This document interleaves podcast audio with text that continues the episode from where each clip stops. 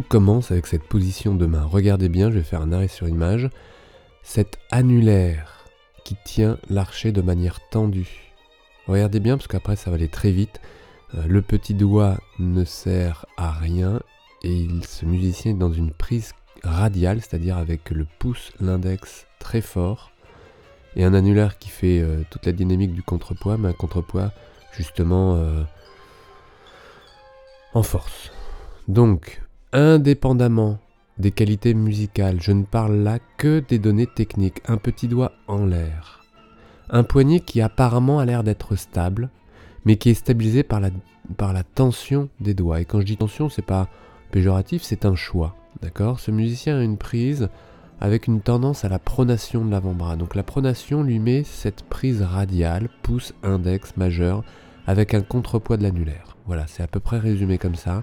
Et ça, c'est une manière d'avoir de la puissance et en même temps ça peut être un peu déséquilibrateur. C'est-à-dire que si je vais continuer le raisonnement, il y a euh, cette tenue de l'archer du côté du pouce, un petit doigt donc qui ne sert pas de contrepoids et qui ne sert pas, la plupart du temps. Hein. Après, euh, il est peut-être parfois en contact, mais il est souvent très relevé. On le voit sur certains plans, voilà, quand euh, la main monte euh, là-haut sur les cordes graves.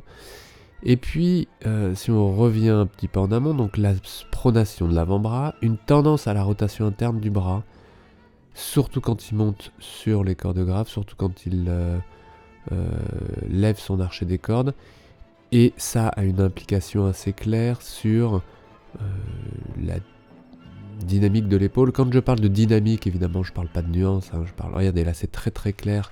Tous ces petits mouvements d'avant-bras. Voilà, avec euh, un relevé du petit doigt.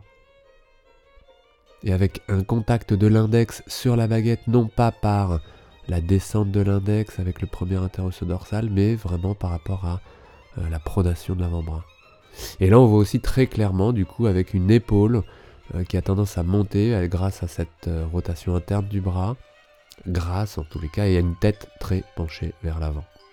Donc la question c'est, est-ce que la dynamique de la main impose à la tête d'être penchée vers l'avant, ou est-ce que dès le départ, l'intention est de jouer tête baissée?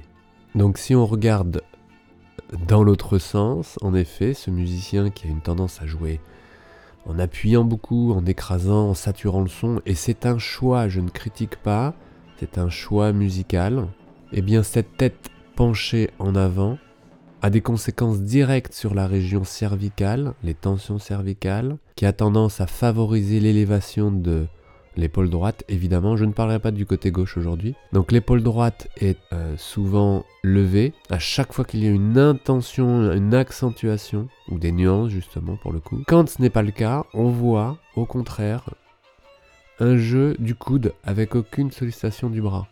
Tout se passe au niveau du coude, dans tous ces petits coups d'archer. Parce que c'est précisément la dynamique pouce-index majeur qui exige un travail musculaire des doigts, des muscles des doigts, des muscles des doigts qui se trouvent dans l'avant-bras, avec un coude très dynamique, biceps, triceps. C'est le coude qui travaille beaucoup. Bref, une analyse un peu rapide, mais très claire pour moi. Une tendance à l'utilisation en force de la main côté radial, une utilisation de l'épaule qui nuance la musique. Et ça, c'est très fatigant. C'est très fatigant pour la nuque. La tête est euh, tête baissée. Alors, c'est vrai qu'au niveau visuel, ça peut paraître pour bien du public une manière très impliquée de jouer. Une lutte, parce qu'on voit que ce musicien lutte quand il joue. En tout cas, c'est ce que voit le public. Est-ce vraiment vrai? Il n'y a que lui qui pourrait répondre. En tout cas, on dirait qu'il lutte. Après, est-ce que c'est volontaire? Est-ce que c'est plaisant? Est-ce que c'est une réalité?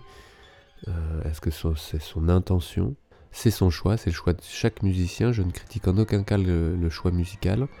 Par contre, je suis là pour répondre à des questions de musiciens qui me demandent telle ou telle technique de tel ou tel musicien. N'oubliez pas que c'est un piège d'intégrer des données suite à des observations de vos références. Bien sûr, il vous donne des des idées et des directions musicales, mais au niveau technique, c'est vraiment un piège. N'imitez pas, ne cherchez pas à, à, copier, parce que chaque musicien a sa propre personnalité, sa propre morphologie, sa propre histoire et donc ses propres équilibres.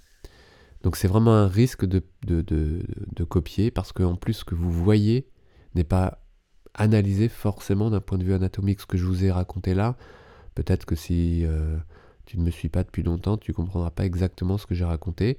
Par contre, euh, voilà, si tu as fait le tour du sujet, tu comprendras cet enchaînement en direct présenté dans cette vidéo. Si ça t'a plu, n'hésite pas à me donner euh, d'autres noms de musiciens que tu voudrais analyser. Et euh, si ça t'a plu, évidemment, si tu veux en voir plus, abonne-toi à la chaîne et mets un petit like. On se retrouve très bientôt avec un autre musicien. À bientôt. Ciao.